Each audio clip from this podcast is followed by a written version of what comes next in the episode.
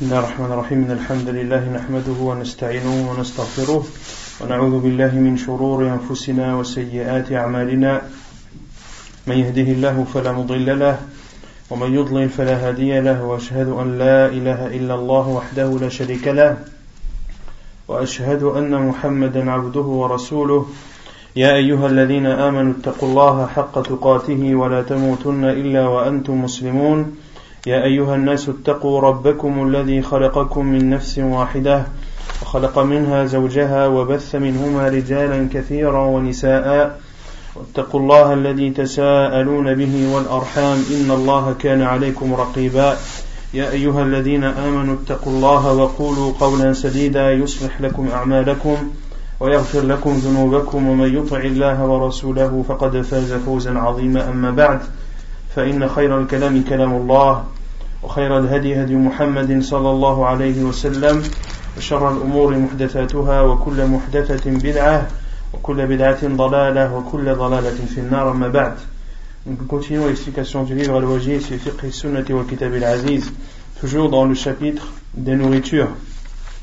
Donc durant le cours dernier, on avait traité du chapitre de ce qui est autorisé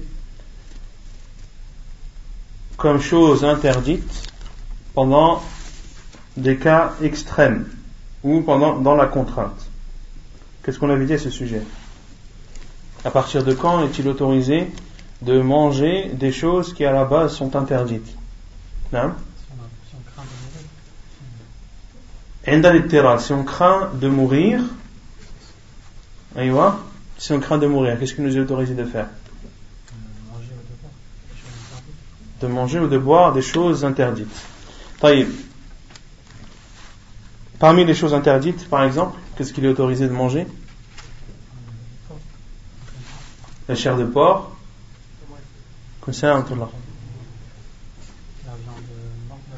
La bête morte. C'est là, Et également, la bête dont le nom d'Allah n'a pas été prononcé, elle est toutes les bêtes qui, sont, qui ont été citées dans Surat al-Ma'idah, celle qu'on a vue. Le verset dans Surat al-Ma'idah, où Allah subhanahu wa ta'ala a interdit de consommer la viande de celle qui est étranglée, de celle qui est étouffée, de celle qui tombe.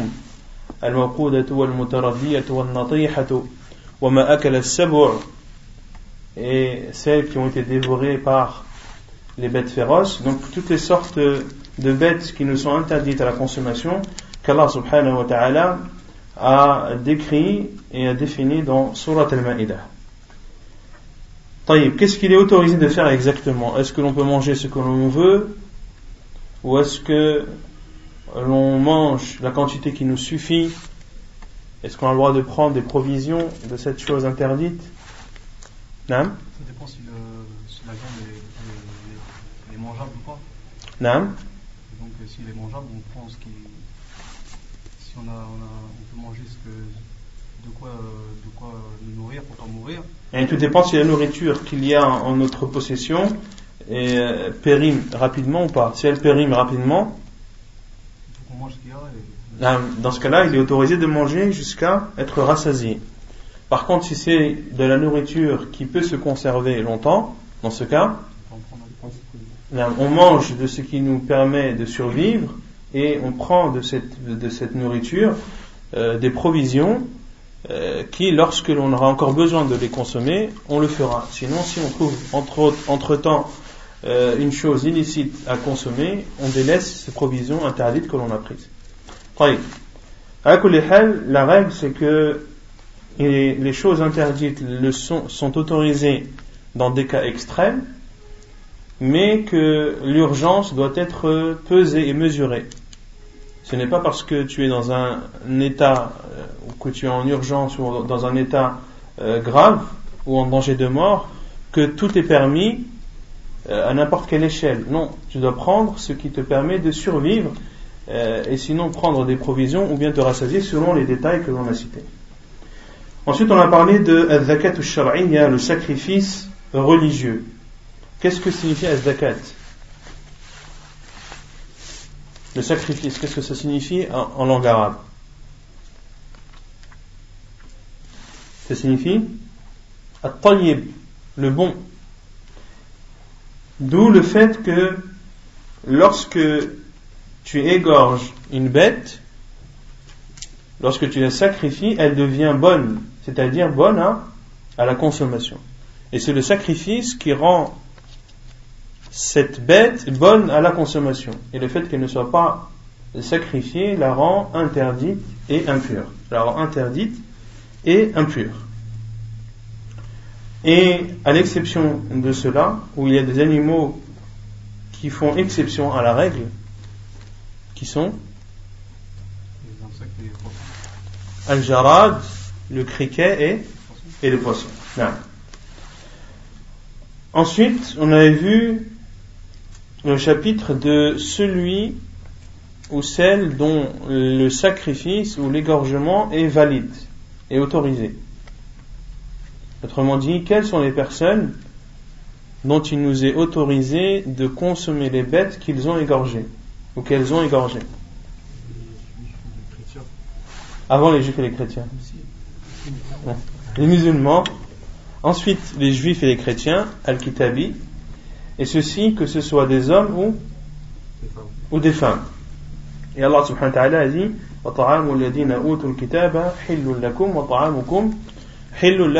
et le repas ou la nourriture des gens du livre vous sont autorisés et vos nourritures leur sont également autorisées. Et Abdullah ibn Abbas a dit dans ce verset, Allah a voulu dire ta'amuhum ay. Allah a dit, ou Abdullah ibn Abbas a dit qu'Allah a voulu dire par la nourriture les bêtes égorgées. Et la preuve que ceci est valable à la fois pour un homme et pour une femme, c'est le hadith de Ka'b ibn Malik, qu'une femme au temps du professeur sallam, qu'est-ce qu'elle a fait? Elle a égorgé? Une brebis? Qui, était, euh, mourir. qui allait mourir.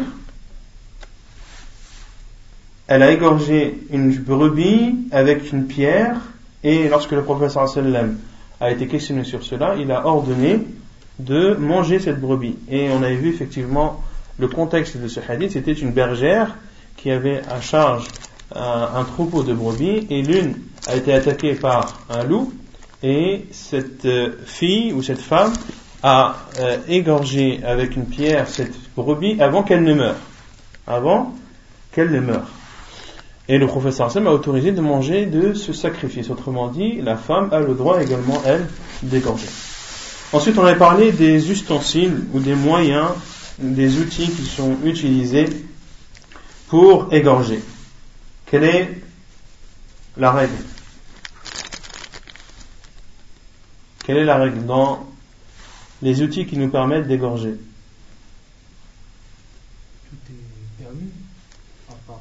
Tous les outils qui blessent, qui blessent, sont autorisés, sauf deux choses. Les ongles. Et les dents.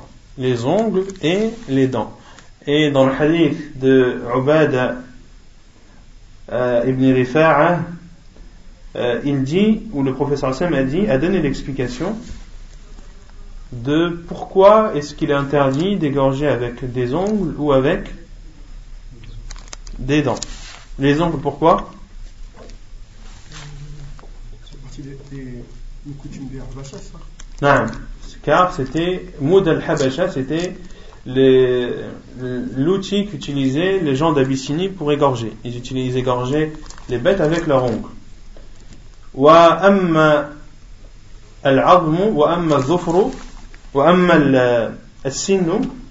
Et quant aux dents, ce sont des os ce sont des os. Comme les, et, quant aux dents, ce sont des os. Pourquoi est-ce qu'on n'a pas le droit de dégorger avec des dents? Ce sont des os. Et alors? C'est la nourriture des, Non, car c'est la nourriture de nos frères djinns. Car c'est la nourriture de nos frères djinns. Et le fait de dégorger avec une dent tâcherait, tâcherait cet os car la, dent est considérée comme un os, tacherait cette dent de sang impur, car le sang qui gicle lors de l'égorgement de la bête est un sang impur. Taïb. Et je crois qu'on s'est arrêté ici.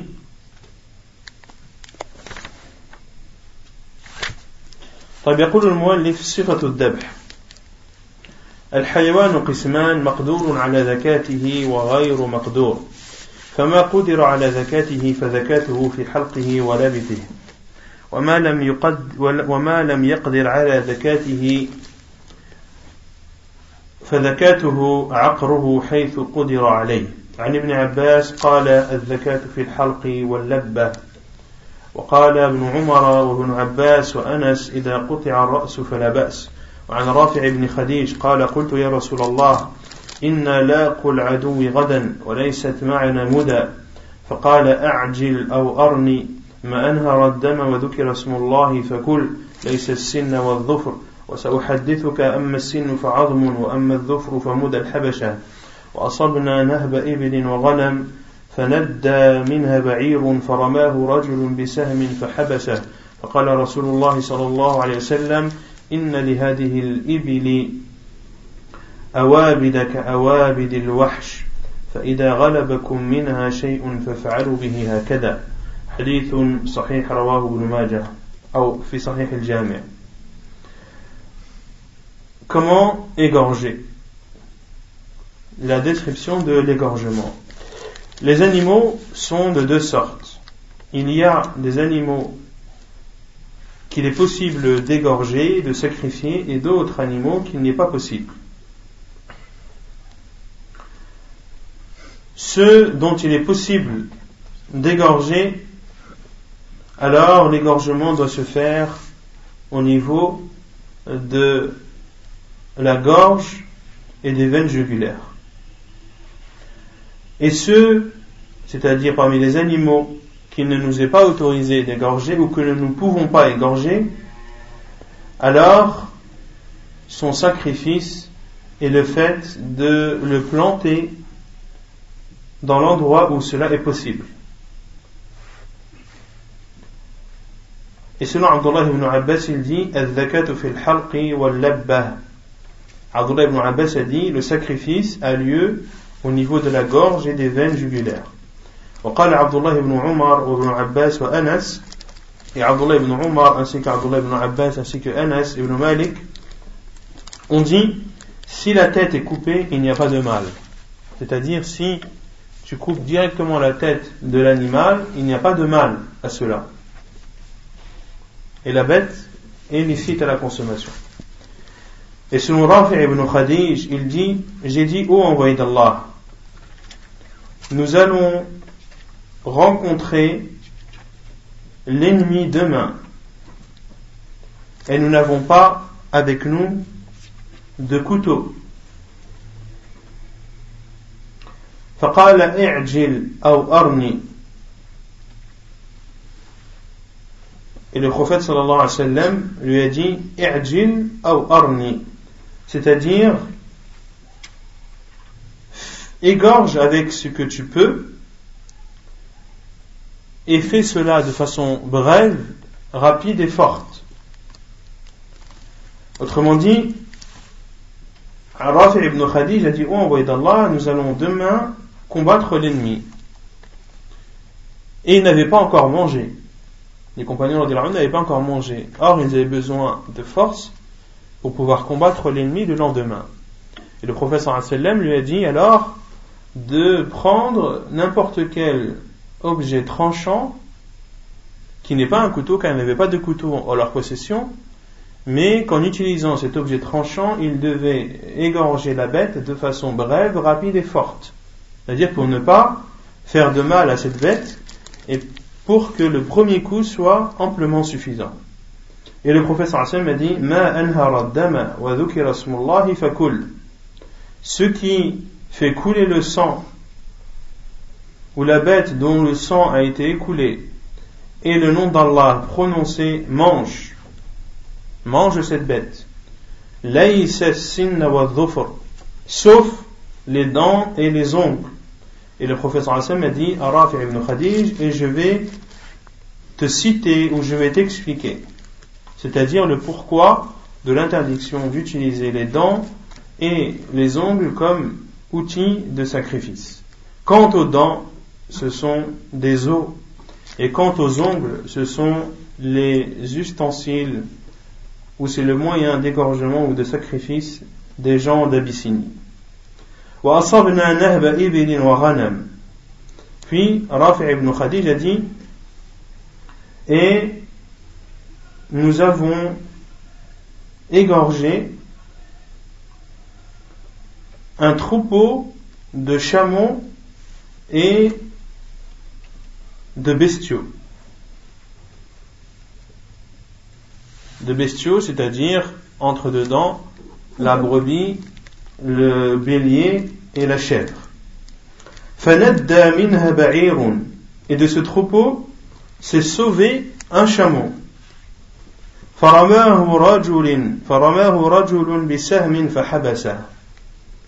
Et un homme a visé ce chameau avec une flèche et l'a arrêté.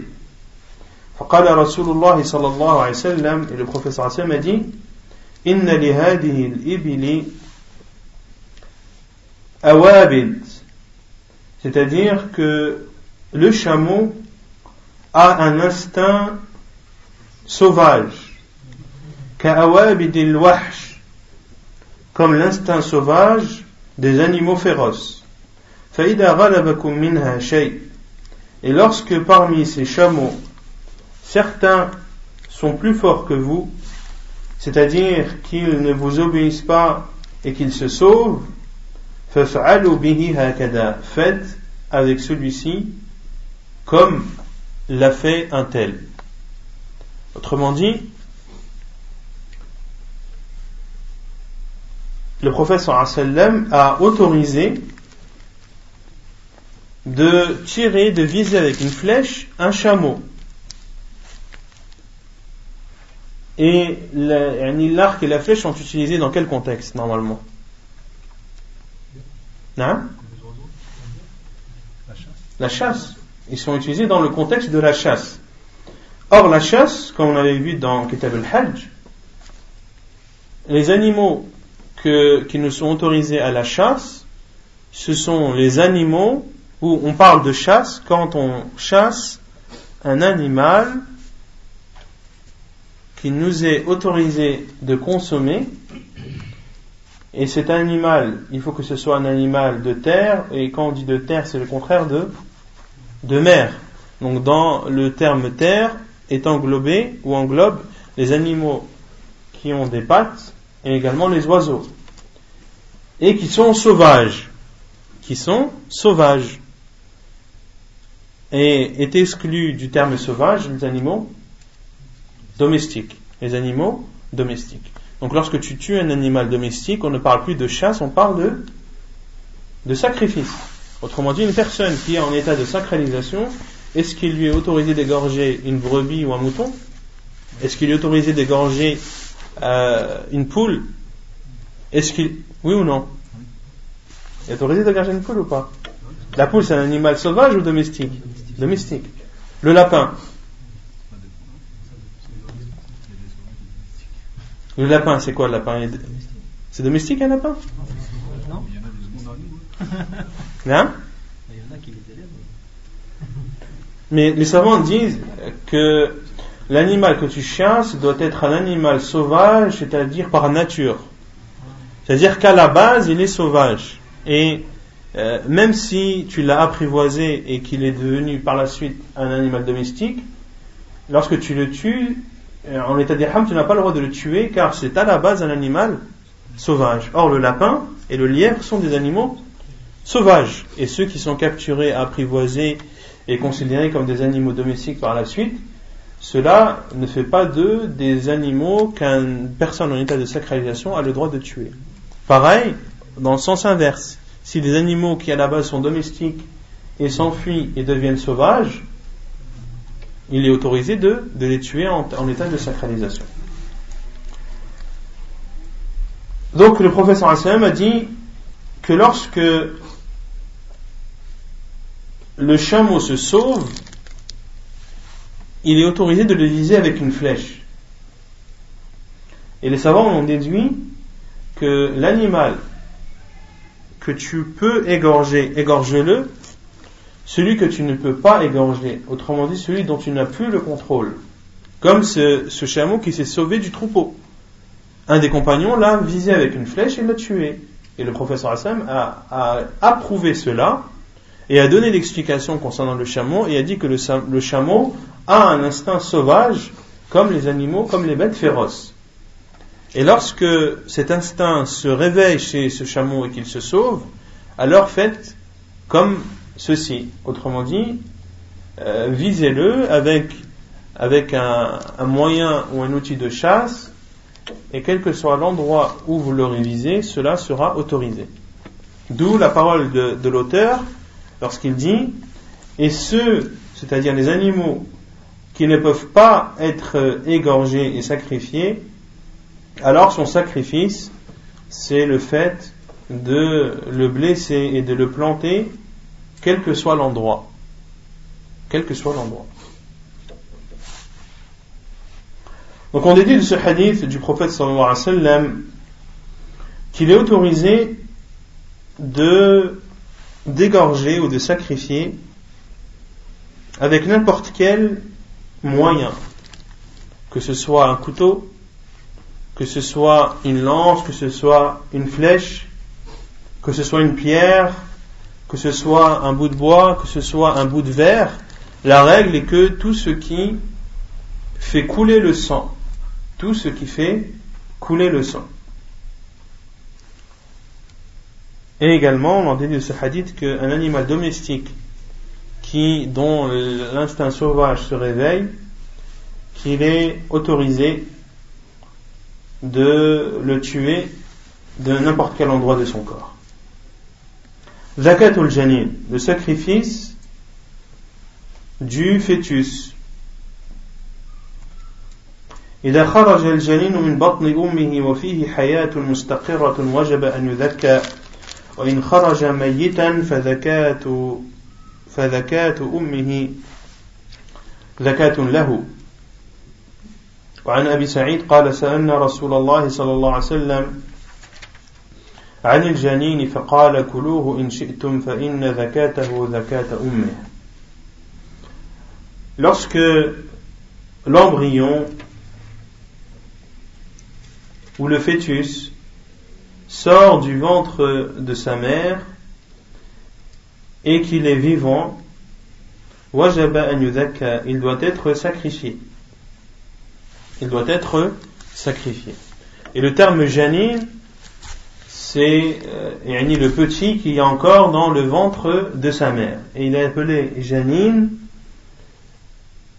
qui vient de junna. Qu'est-ce que al-junna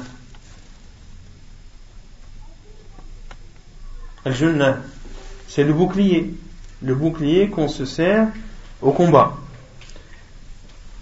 Et il est appelé ainsi car il est caché. Car il est caché, d'où le terme également jinn. Pourquoi est-ce que l'on parle de jinn Parce que c'est un monde invisible qui est caché et que l'on ne voit pas. C'est a dit Innahu wa la. Il vous voit, c'est-à-dire le diable et, sa, et ses partisans, lui et ses partisans, alors que vous, vous ne les voyez pas. Alors que vous, vous ne les voyez pas. Et lorsqu'il sort du, du ventre de sa mère mort, alors le sacrifice de sa mère est considéré comme son sacrifice à lui. Alors le sacrifice de sa mère est considéré comme le sacrifice, comme son sacrifice à lui. Autrement dit, lorsque une brebis euh, est sacrifiée, égorgée, et que sort de son ventre un, petit qui est encore vivant, il doit être sacrifié. Et s'il sort mort, est-ce qu'on a le droit de le consommer? Ben, Là, on parle, du, on parle du contexte où sa mère est sacrifiée. Oui, car le, le sacrifice de sa mère est un sacrifice pour elle. La monnaie, c'est s'il sort. S'il sort. Non, s'il sort. façon, on est obligé de sortir. Soit il sort, euh, soit il sort comme ça, ou soit c'est en, en dépeçant la, la bête que, qu'à un moment tu vas arriver à ouvrir le ventre وعن أبي سعيد et la preuve c'est le hadith d'Abi Sa'id radiallahu anhu qui dit nous avons questionné le prophète sallallahu alayhi wa sallam sur le fœtus animal il a dit kuluhu in shi'tum mangez-le si vous voulez fa inna zakatahu zakata ummih car son sacrifice c'est le sacrifice de sa mère Et les savants sont d'accord sur cela, sauf l'imam Abu Hanifa, rahimahullah ta'ala, qui dit que, que, comment dire, que dans le hadith du professeur sallam, le professeur sallam a voulu dire qu'il doit être sacrifié comme a été sacrifié sa mère. Et les savants ont répondu, ont dit que, que cette explication n'avait pas de sens. Pourquoi? Car elle n'apportait rien du tout comme information. Le professeur m'a dit son sacrifice, c'est le sacrifice de sa mère. Et le professeur s'il avait dit qu'il doit être sacrifié comme a été sacrifié sa mère, c'est quelque chose qui n'apporte pas d'information. C'est comme quelqu'un qui dit euh, le ciel est au-dessus de nous et la terre en dessous. Qu'est-ce que t'as apporté celui qui te dit que le ciel est au-dessus de ta tête? Tout le monde le sait, que le ciel est au-dessus de, nos, têtes et que la terre est en dessous de nos pieds. Donc le professeur Hassan, s'il a dit cela, c'est pour nous donner une information. Et cette information, justement, c'est que le sacrifice de la mère est considéré comme un sacrifice pour le fœtus. Ensuite, l'auteur parle du chapitre de, du nom d'Allah, de la tasmiyah, au moment du sacrifice. التسمية على الذبيحة شرط في حلها فمن تركها عامدا لم تحل ذبيحته. قال تعالى فكلوا مما ذكر اسم الله عليه إن كنتم بآياته مؤمنين. وقال تعالى ولا تأكلوا مما لم يذكر اسم الله عليه وإنه لفسق وإن الشياطين ليوحون إلى أوليائهم ليجادلوكم وإن أطعتموهم إنكم لمشركون. وعن رافع بن خديج أن النبي صلى الله عليه وسلم قال له ما أنهر الدم وذكر اسم الله فكل حديث سبق وهو حديث صحيح Donc le fait de prononcer le nom d'Allah au moment du sacrifice est une condition pour que cette bête soit autorisée à la consommation. Celui qui la délaisse volontairement, alors la bête sacrifiée ne, n'est pas licite. Allah subhanahu wa ta'ala a dit Mangez de ce dont le nom d'Allah a été prononcé si vous êtes croyant vis-à-vis des signes d'Allah. Et Allah subhanahu wa ta'ala dit également Et ne mangez pas de ce sur quoi le nom d'Allah n'a pas été prononcé, car ce serait une perversité. Les diables inspirent à leurs alliés de disputer avec vous, si vous leur obéissez, vous deviendrez certes des associateurs. Donc ici, les versets sont clairs et l'ordre d'Allah est évident, à savoir que l'on doit consommer la bête dont le nom d'Allah subhanahu wa ta'ala a été prononcé. Et l'auteur a dit, et celui qui la délaisse volontairement, la, la bête n'est pas autorisée. Et d'autres savants sont partis plus loin en disant que même si il il n'a pas dit, il n'a pas prononcé le nom d'Allah par oubli, que cette bête n'était pas autorisée, car une condition ne peut être compensée par un oubli car une condition ne peut être compensée par un oubli. On avait vu ce point lors du dernier cours. Euh, et quant à la parole d'Allah Azzawajal, Rabbana la tu'akhidna in nasina wa ou Allah ne nous prend pas lorsque l'on fait une erreur ou un oubli. Qu'est-ce qu'on avait dit sur ce verset?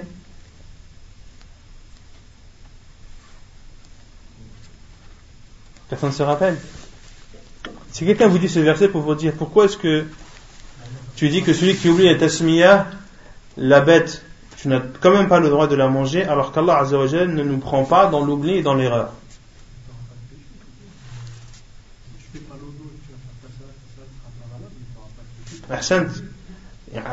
Donc le sens du verset, c'est que Allah Azzawajal ne te prendra pas sur cet oubli, c'est-à-dire que tu n'auras pas commis un péché en égorgeant une bête en ayant oublié de prononcer le nom d'Allah, comme tu n'auras pas commis un péché en ayant accompli ta prière après avoir oublié de faire tes ablutions. Mais l'oubli d'avoir fait les ablutions, est-ce que cela fait en sorte que la prière reste valide ou tu dois la recommencer? Une personne qui a prié sans ses ablutions, qui a délaissé ses ablutions volontairement sa prière n'est pas acceptée, mais en plus de cela, il a fait un péché qui est de prier volontairement sans avoir les ablutions. Mais quant à la personne qui a oublié de faire ses ablutions et qui a prié dans cet état, il n'aura pas de péché à avoir prié sans les ablutions, mais il devra recommencer sa prière. Il devra recommencer sa prière. Et celui qui prie avec une impureté sur ses vêtements, il a oublié qu'il avait une impureté dans ses vêtements et il a prié. Il s'en rend compte pendant le moment où il prie, il enlève. Il s'en est rendu compte après. Hein Pourquoi elle est valable? Dans ce cas, elle n'est pas valable quand il a oublié l'autre. La prière n'est pas valable. Hein? Recommencer sa prière, Qui connaît la réponse? Non, le prophète sallam, est venu à lui pendant qu'il priait, lui informant qu'il y avait une impureté dans, dans ses sandales. Ensuite, oui. Non, et le prophète sallam a enlevé ses sandales dans lesquelles il y avait une impureté et a continué sa prière. Autrement dit, il a considéré la prière passée en ayant ses sandales comme étant valide comme étant valide. Et les savants ont déduit de ce hadith qu'il faut différencier entre une personne qui prie avec une impureté dans ses vêtements et une personne qui prie sans, sans ses ablutions. Ce sont deux, deux sujets différents.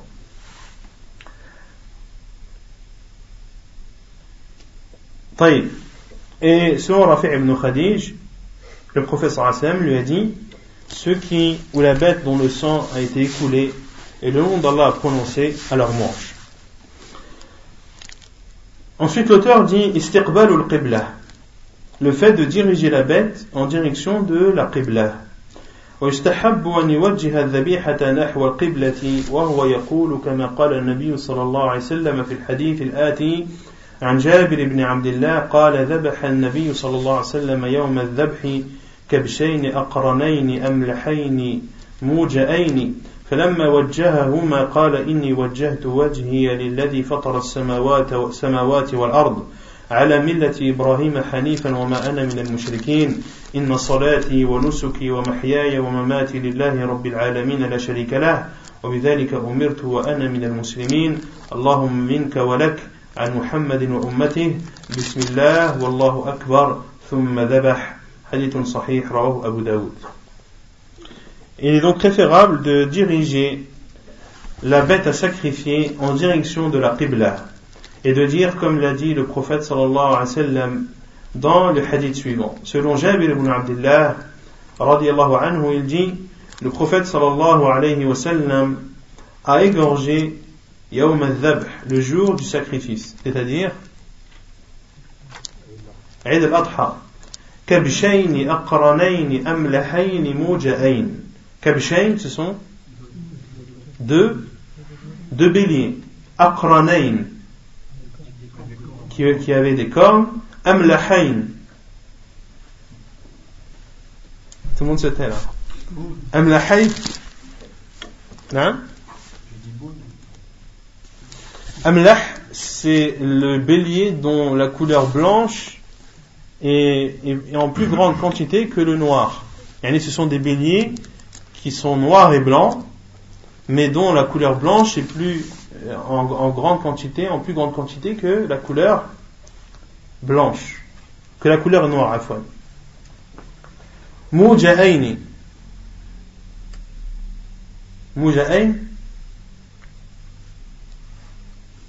castrés. C'était deux béliers qui avaient des cornes dont la couleur blanche était plus abondante que la couleur noire et qui étaient castrés.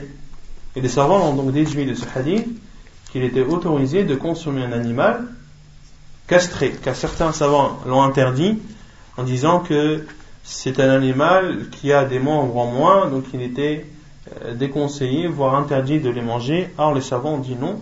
Ce hadith du professeur Hassan est clair, et certains rapportent même la vertu de consommer des béliers castrés, car la, la viande est plus tendre. Et lorsque le professeur les a dirigés, c'est-à-dire en direction de, de la Qibla. Et lorsque le professeur les a dirigés, il a dit Inni wajjahtu wajhi lilladhi fatara as-samawati wal ard. Je dirige ma face vers celui qui a créé les cieux et la terre. Ala millati Ibrahim hanifa et ceci selon le rite ou selon la religion de Ibrahim. Hanifan wa ma ana et je ne fais pas partie des polythéistes.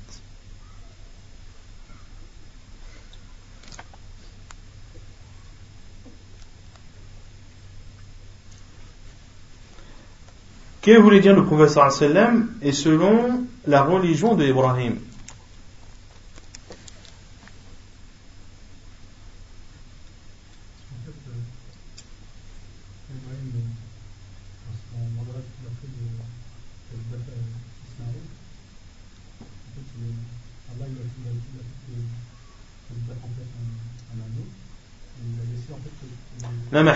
Autrement dit que il y a des similitudes dans notre religion et la religion de Ibrahim salam. Il y a des similitudes dans beaucoup de bases parmi les bases de la religion et la plus grande base c'est le tawhid mais également dans certains furu' comme le disent les savants comme il y a certaines branches de la religion qui ont des ressemblances avec celle de Ibrahim alayhi salam, et parmi ces branches, il y a le sacrifice. Et je ne fais pas partie des polythéistes. Puis le professeur Hassan a dit Inna salati wa nusuki, ma prière et mon sacrifice, wa mahyaya wa mamati, ma vie et ma mort, lillahi rabbil alamin, sont à Allah, le Seigneur des mondes, la sharika lah, je n'associe rien à lui, wa bidhalika umirt, et c'est cela dont j'ai été ordonné. Wa ana al muslimin. Et je fais partie des musulmans et le professeur Hassan a dit également Allahumma minka walak. Oh Allah de toi et pour toi de toi ça veut dire que c'est que ces bêtes que le professeur Hassan que ces bénis que le professeur Hassan a égorgé proviennent de d'Allah Azzawajal c'est une pourvoyance. Et si Allah subhanahu wa ta'ala si Allah ne l'avait pas voulu, il n'aurait pas eu en possession ces deux béliers. Donc ils proviennent d'Allah azawajal et le professeur Sam a dit pour toi, c'est-à-dire, et je les sacrifie pour toi en toute sincérité. En toute sincérité. De la part de Muhammad et de sa communauté, Bismillah, Wallahu Akbar, au nom d'Allah, et Allah est le plus grand, puis le prophète sallam a égorgé. Dans ce hadith, on en déduit clairement le caractère préférentiel de diriger les bêtes que l'on égorge en direction de la Qibla. Puis l'auteur parle du chapitre de la chasse. قال تعالى وإذا حللتم فاصطادوا وقال تعالى يسألونك ماذا أحل لهم قل أحل لكم الطيبات وما علمتم من الجوارح مكلبين تعلمونهن مما علمكم الله فكلوا مما أمسكن عليكم واذكروا اسم الله عليه. وصيد البحر جائز في كل حال وكذلك صيد البر إلا في حالة الإحرام. قال تعالى أحل لكم صيد البحر وطعامه متاعا لكم وللسيارة وحرم عليكم صيد البر ما دمتم حرما. Donc un saïd qui est la chasse. Et comme on l'a dit, la chasse concerne, comme le disent les savants, al-hayawan al-barr al-ma'koul al-mutawahhishu tab'a. Al-hayawan al-barr al-ma'koul al-mutawahhishu tab'a. Donc c'est, lorsque l'on parle de chasse, on parle de la chasse d'un animal terrestre et entre dedans les, comme on l'a dit, les oiseaux. Donc terrestre est le contraire de euh, des animaux marins, al-ma'koul, c'est-à-dire qui se mangent, autrement dit qu'il est autorisé de manger, sont exclus les animaux qui ne sont interdits à la consommation, al-mutawahhishu tab'an, ceux qui sont sauvages par nature. Et est exclu de cela les animaux domestiques. Allah subhanahu wa ta'ala a dit Et une fois désacralisé, vous êtes libre de chasser une fois désacralisé, c'est-à-dire lorsque vous n'êtes plus en état de d'ihram. Et Allah subhanahu wa ta'ala a dit également Et il t'interroge sur ce qui leur est permis. Dis Vous sont permis les bonnes nourritures. Ainsi que ce que capturent les carnassiers que vous avez dressés, en leur apprenant ce qu'Allah vous a appris. Mangez donc de ce qu'elle capture pour vous et prononcez dessus le nom d'Allah. Il t'interroge sur ce qu'il a réautorisé, dit vous sont permises les bonnes choses, ainsi que ce que capturent les carnassiers que vous avez dressés. Autrement dit, les, les chiens que vous avez dressés pour la chasse.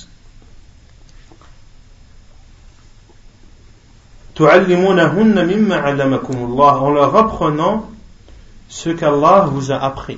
En leur apprenant ce qu'Allah vous a appris. Mangez donc de ce qu'elle capture pour vous et prononcez le nom d'Allah. Comment est-ce que l'on peut considérer un chien comme étant apprivoisé pour la chasse et, et entraîné pour la chasse? Les savants ont dit de trois choses. Trois choses te permettent de considérer un chien comme étant enseigné à la chasse. La première chose, lorsque tu l'ordonnes d'aller chasser la proie, il part. Ce n'est pas un chien qui mange. Lorsque tu lui dis va chasser, il termine d'abord de manger, il regarde à droite à gauche, et quand il voit la proie, ce, n'est qu'à ce moment-là qu'il part chasser. Non. La deuxième chose, c'est que lorsque tu lui dis de s'arrêter, il s'arrête. S'il part chasser et que tu lui dis stop, il doit stopper. Et troisièmement, lorsqu'il attrape la proie, il ne la mange pas. Lorsqu'il attrape la proie, il ne la mange pas. Car en général, les proies que capturent les chiens de chasse, est-ce que ce sont des, proies qu'ils peuvent manger?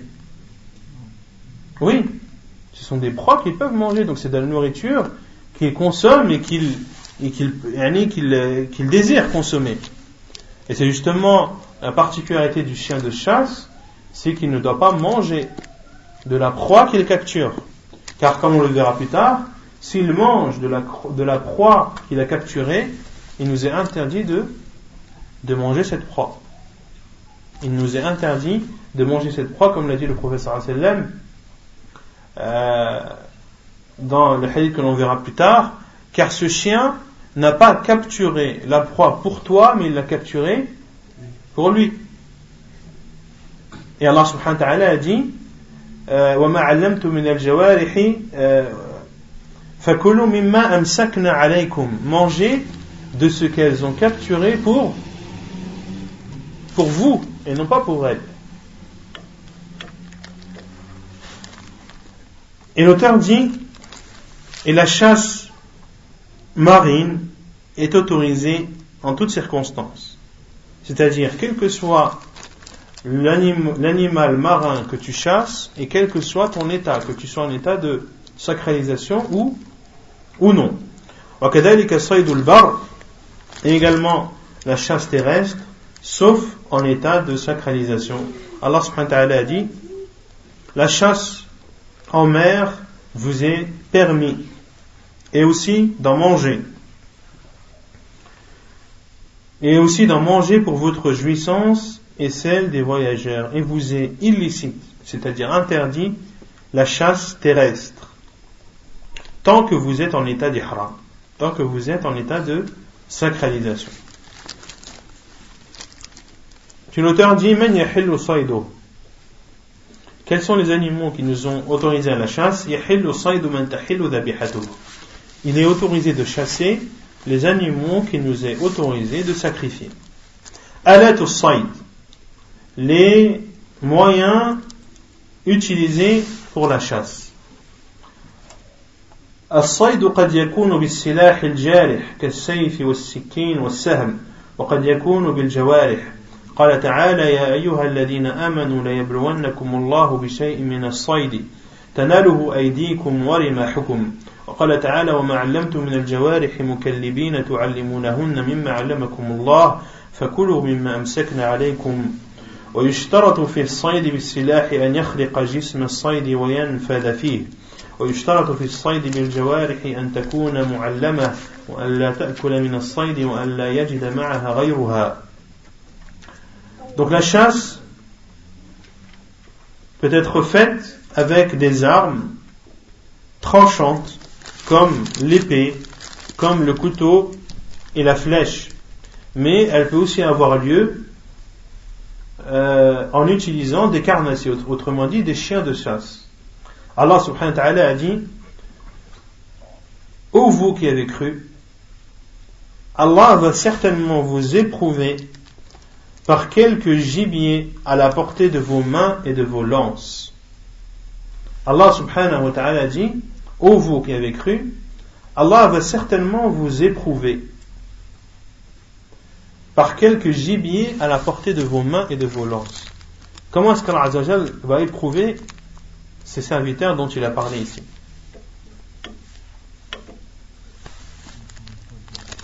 Non Quand ils seront en état d'ihram, c'est un cas effectivement, mais c'est aussi lorsqu'ils sont en terre sacrée.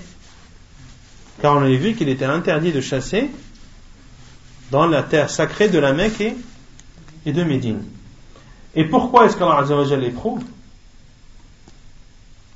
Et pour connaître le pourquoi, il faut terminer le verset. يا أيها الذين آمنوا لا يبلونكم الله بشيء, بشيء من الصيد تناله أيديكم ورماحكم ليعلم الله من يخافه بالغيب فمن اعتدى بعد ذلك فله عذاب أليم afin qu'Allah sache ceux ou afin qu'Allah connaisse ceux qui le craignent dans l'invisible. Qu'est-ce que ça veut dire dans l'invisible Non. Pour qu'Allah sache ceux qui le craignent lorsqu'ils ne sont vus de personne. Lorsqu'ils ne sont vus de personne. Car beaucoup de, la plupart des musulmans craignent Allah subhanahu wa ta'ala quand ils savent que les gens les regardent, ils ont la base de la crainte d'Allah Azzawajal, mais euh, motivent cette crainte aussi les yeux des gens et la peur des réprimandes et d'avoir une mauvaise réputation ou que les gens parlent sur lui. Et la vraie crainte d'Allah subhanahu wa ta'ala se manifeste lorsque la personne est à l'abri des regards. Lorsque la personne est à l'abri des regards, c'est là où elle peut euh, véritablement mesurer sa crainte vis-à-vis d'Allah subhanahu wa ta'ala. Et Allah azawajal a dit, donc ceci, qu'est-ce qu'on déduit de ce hadith, de, ce verset à fin qui sont à la portée de vos mains et de vos et de vos lances, de vos mains, de vos mains, c'est-à-dire ça peut être soit avec un couteau, une épée, de vos lances, ça peut être des lances et, et des flèches. Et en général, les savants ont dit que les animaux qui sont à portée de vos mains, ce sont les animaux terrestres, c'est-à-dire qui ont des pattes, et à, la portée de vos lances, ce sont les, ceux qui volent sont les, les oiseaux euh, qui nous est autorisé la consommation. Et Allah Azza a dit dans le second verset ainsi que ce que capturent les carnassiers que vous avez dressés. Après leur avoir appris ce qu'Allah vous a appris, en leur apprenant ce qu'Allah vous a appris, mangez donc de ce qu'elle capture pour vous. Donc il est autorisé d'utiliser comme moyen de chasse des animaux carnassiers. Et il y a comme condition dans la chasse avec, avec les armes que la peau soit transpercée et que l'outil de chasse, ou que le moyen de chasse euh, soit planté dans l'animal et qu'il pénètre l'animal. Autrement dit, il faut que, la, que le, le coup que tu portes transperce la peau et entre dans le corps de l'animal. Si tu lances, par exemple, euh, une flèche et que l'animal est tué par cette flèche et est sur le côté de cette flèche et non pas le, le, la pointe de la flèche, comment est-ce qu'est considérée cette bête? Et si elle est morte de ce coup. Elle fait partie de l'mawqouda. Al-mawqouda, c'est celle qui est battue. Comme on l'avait vu dans l'explication de Surat al-Ma'ida, c'est la bête qui est battue, c'est-à-dire celle qui est frappée euh, à coups de, pierre ou à coups de bâton sans que, le, sang n'éjecte, sans que le sang ne gicle. Celle-ci est considérée comme une bête et que l'on a assommée et tuée par des coups qui n'ont pas euh, eu de conséquence euh, la sortie du sang. Et fait partie des conditions dans la chasse en utilisant des, des chiens de chasse que ces chiens soient apprivoisés ou enseignés à la chasse. Des chiens à qui on a appris la chasse et que ces chiens ne mangent pas de la proie et qu'ils ne trouvent pas avec ces chiens d'autres que d'autres que. Donc pour que la proie te soit licite, il faut que le chien que tu envoies soit un chien de, de chasse enseigné. Il faut qu'il ne mange pas de cette proie. Et lorsque tu récupères ta proie, il ne faut pas que tu trouves en présence de tes chiens d'autres chiens. والتسمية شرط في حل الصيد عند رمي السهم أو إرسال الجارح et de prononcer le nom d'Allah est également une condition pour que la chasse soit licite. Et le nom d'Allah doit être prononcé au moment où tu lances la flèche ou au moment où tu lances le chien de chasse. D'accord Et également, tu dois prononcer le nom d'Allah si tu tires la flèche, tu dois prononcer le nom d'Allah au moment où, où tu lances la flèche. Et tu dois prononcer le nom d'Allah si tu as des chiens de chasse au moment où tu lâches tes chiens, une fois leur, leur avoir ordonné d'aller capturer la proie. عن عدي بن حاتم رضي الله عنه قال سألت رسول الله صلى الله عليه وسلم عن المعراض فقال إذا أصبت بحده فكل فإذا أصاب بعرضه فقتل فإنه وقيل فلا تأكل. فقلت أرسل كلبي. قال إذا أرسلت كلبك وسميت فكل. قلت فإن أكل قال فلا تأكل فإنه لم يمسك عليك وإنما أمسك على نفسه.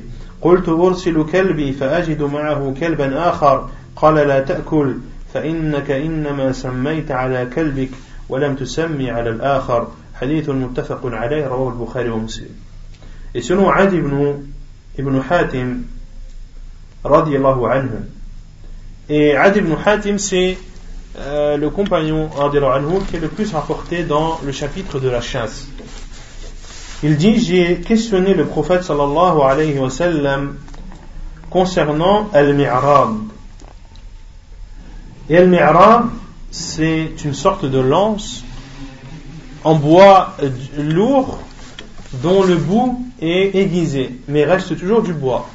Et c'est une lance entièrement en bois. Euh, et le corps de la lance est, est fait de, de, bois lourd et le bout est taillé mais reste en bois. Il a questionné le professeur concernant al-mi'rad, concernant ce type de lance. Et il a dit, c'est-à-dire le professeur sallam, si tu as eu ou si tu as touché l'animal avec le côté aiguisé de cette lance, alors mange. Mais si tu as touché l'animal avec le côté de cette lance et que tu as tué et que l'animal est mort de ce coup,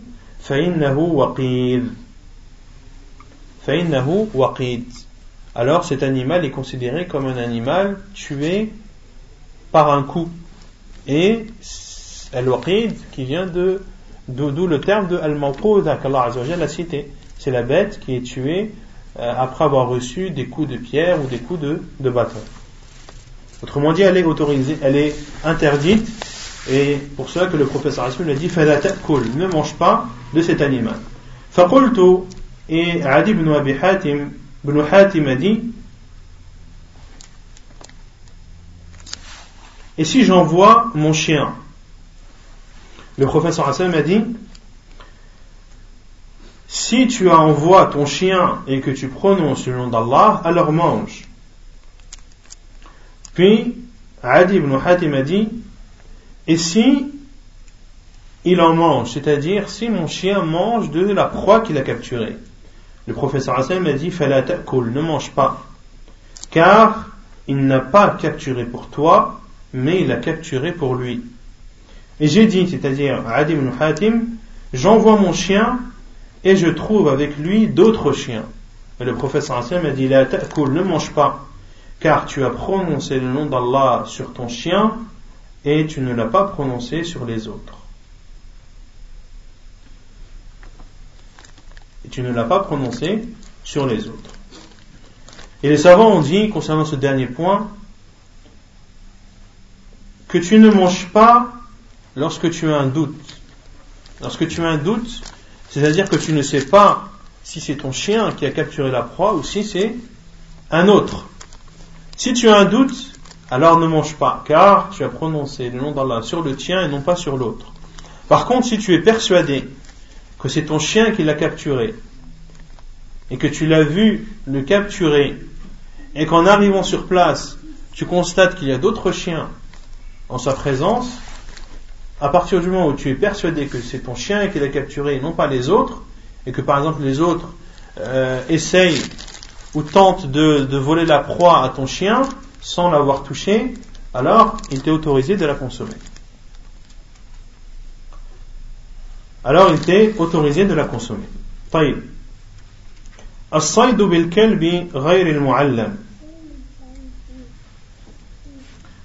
la chasse avec un chien non entraîné et non dressé. لا يحل ممسكه الكلب غير المعلم إلا أن يدرك حيا فيذكى فيذكى L'auteur a dit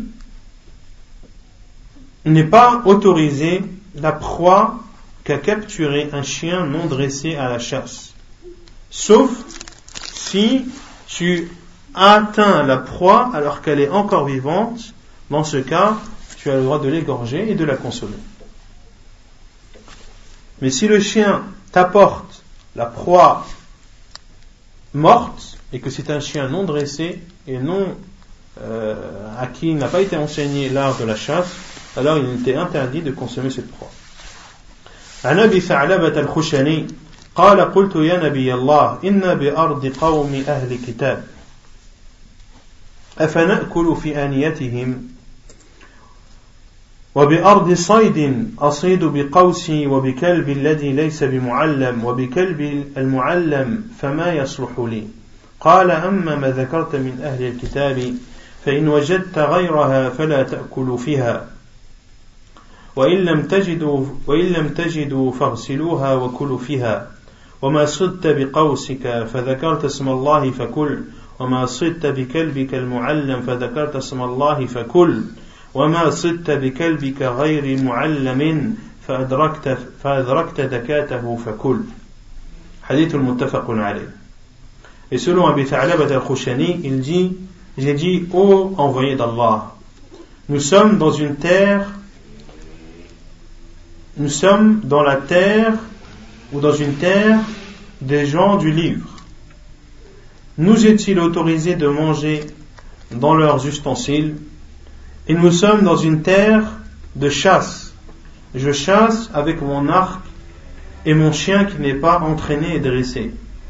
Et avec mon chien qui est entraîné. Que m'est-il autorisé de faire? Et le professeur Hassan lui a dit Quant à ce que tu as cité concernant les gens du livre, si tu trouves autre, c'est-à-dire d'autres ustensiles, ne mange pas dans les leurs. Si tu trouves d'autres ustensiles, ne mange pas dans les leurs. Et si vous ne trouvez pas, c'est-à-dire d'autres ustensiles ou vaisselles, lavez-les et mangez dedans. Et mangez dessus. Et ce que tu chasses avec ton chat, avec ton, ton arc, dans lequel tu as prononcé le nom d'Allah, alors mange. Et ce que tu as chassé avec ton chien de chasse, enseigné et entraîné, dans lequel tu as prononcé le nom d'Allah, alors mange.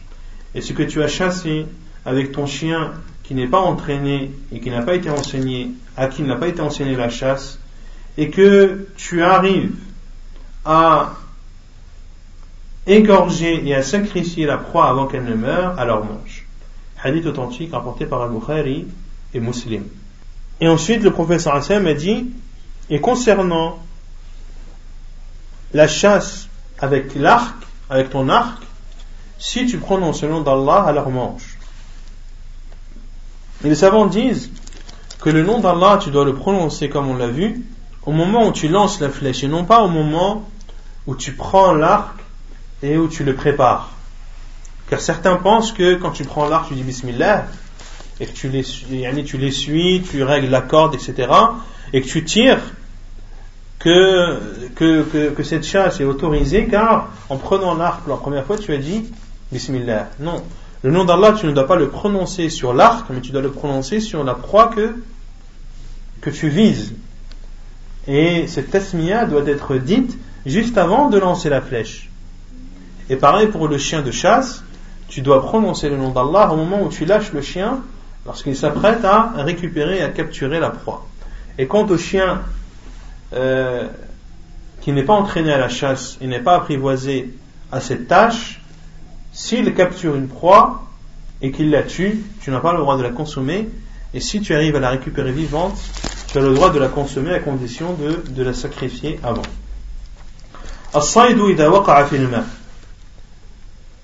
La proie lorsqu'elle tombe dans l'eau. إذا وقع الصيد في الماء حرم أكله لقول النبي صلى الله عليه وسلم لعدي بن حاتم إذا رميت سهمك فاذكر اسم الله فإن وجدته قد قتل فكل إلا أن تجده قد وقع في ماء فإنك لا تدري الماء قتله أو سهمك حديث صحيح رواه مسلم Et lorsque la proie tombe dans l'eau, il est interdit de la consommer.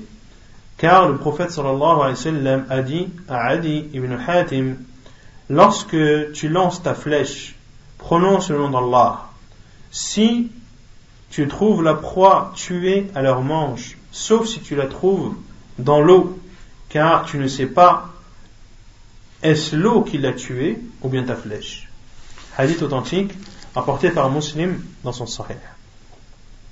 Et ici, les savants ont dit également que tu n'as pas le droit de consommer la proie si tu la retrouves dans l'eau lorsque tu doutes lorsque tu doutes de la cause de la mort de cette proie. Est-ce ta flèche ou est-ce l'eau? Et la preuve, c'est que le professeur Hassan me dit Tu ne sais pas, la. Tu ne sais pas, est-ce l'eau qui l'a tué ou ta flèche Autrement dit, si tu sais, si tu sais, tu as le droit de la manger. Si tu sais pertinemment que c'est ta flèche qui a tué cette bête, et qu'ensuite elle est tombée dans l'eau, après être morte, dans ce cas tu as le droit de la manger car tu es persuadé que c'est ta flèche qui l'a tuée. الصيد إذا غاب عنه يومين أو ثلاثة ثم وجده ومن رمى سهمه فأصاب ثم غاب عنه الصيد يومين أو ثلاثة ثم وجده فله أكله إذا لم ينتن. عن عدي بن حاتم النبي صلى الله عليه وسلم قال له وإن رميت الصيد فوجدته بعد يوم أو يومين ليس به إلا أثر سهمك فكل حديث رواه البخاري. وعن أبي ثعلبة عن النبي صلى الله عليه وسلم قال إذا رميت بسهمك فغاب عنك فأدركته فكله ما لم ينتن حديث رواه مسلم Donc la proie que tu as perdue ou dont tu n'as pas eu de nouvelles pendant deux à trois jours, puis tu la retrouves. Celui qui lance une flèche et qui touche sa proie, une proie qu'il ne retrouve pas pendant deux jours ou trois, et après ces deux ou trois jours, il la retrouve. Falahu aklu, il a le droit de la manger, de cette proie, à condition qu'elle n'est pas pourrie. À condition qu'elle est toujours bonne à la consommation. La preuve est le hadith de Adi ibn Hatim qui dit que le prophète sallallahu alayhi wa sallam lui a dit Et si tu vises une proie que tu as eue, et que tu, que tu la retrouves après un jour ou deux, et que cette proie ne comporte d'autres traces que la trace de ta flèche, alors mange.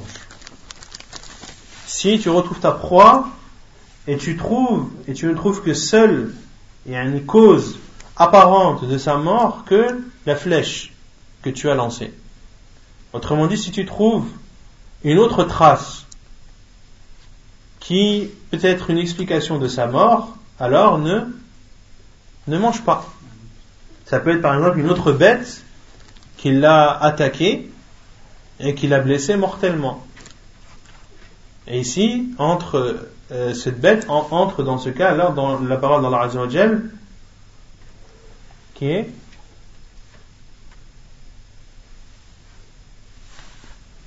une bête qui a été mangée par une autre.